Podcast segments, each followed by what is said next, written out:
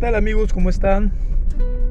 En esta ocasión quiero hablar acerca de el no sacrificar tu largo plazo por tu corto plazo. Así es. Recientemente vi un caso de alguien que por un gusto, que por algo que de repente llamó su atención, fue y adquirió un préstamo exorbitante solamente para poder pagarse unas vacaciones de lujo. Disfrutó toda una semana, la pasó de lo lindo. El problema es que al regresar va a tener prácticamente que pagar media vida por ese gusto. Tal vez algunos van a decir, hey, pero conserva eso, hey, pero disfrutó, oye, pero le queda a él, si nos morimos no nos llevamos nada, por lo menos va a llevar a haber disfrutado eso.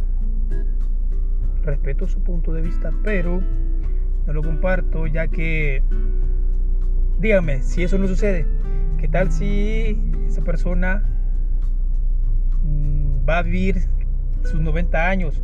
¿Cómo lo va a vivir? ¿Qué calidad de vida va a tener? Si prácticamente media vida se la va a pasar pagando una semana. Es decir, que sacrificó su largo plazo por su corto plazo. Y este principio aplica no solamente a lo financiero. Hoy lo quiero enfocar a las relaciones comerciales, a las relaciones con nuestros clientes. A veces le damos preponderancia a un cliente por la suma de dinero que éste va a invertir en nuestro negocio, en nuestra firma, en nuestra empresa. Y lo ponemos por sobre aquel cliente que tal vez su trabajo no implica una gran paga. Pero realmente tenemos que enfocarnos. Ese cliente que nos va a dejar una buena paga va a ser constante. Es un cliente va a mostrar una fidelidad a nuestra firma, a nuestro negocio, o solamente va a ser de un rato. Tenemos que identificar claramente esas prioridades. Si queremos construir un negocio, una firma que sea sostenible en el tiempo, tenemos que enfocarnos, enfocarnos en crear relaciones, en construir buenas relaciones comerciales con nuestros clientes. Y eso es muy importante. A vivir es más importante continuar con una relación a largo plazo en la que va a haber un ingreso constante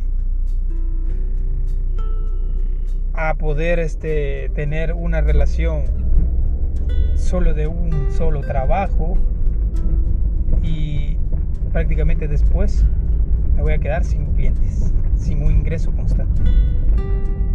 Es lo que quería compartirles en el podcast de hoy. Gracias, espero que les haya gustado.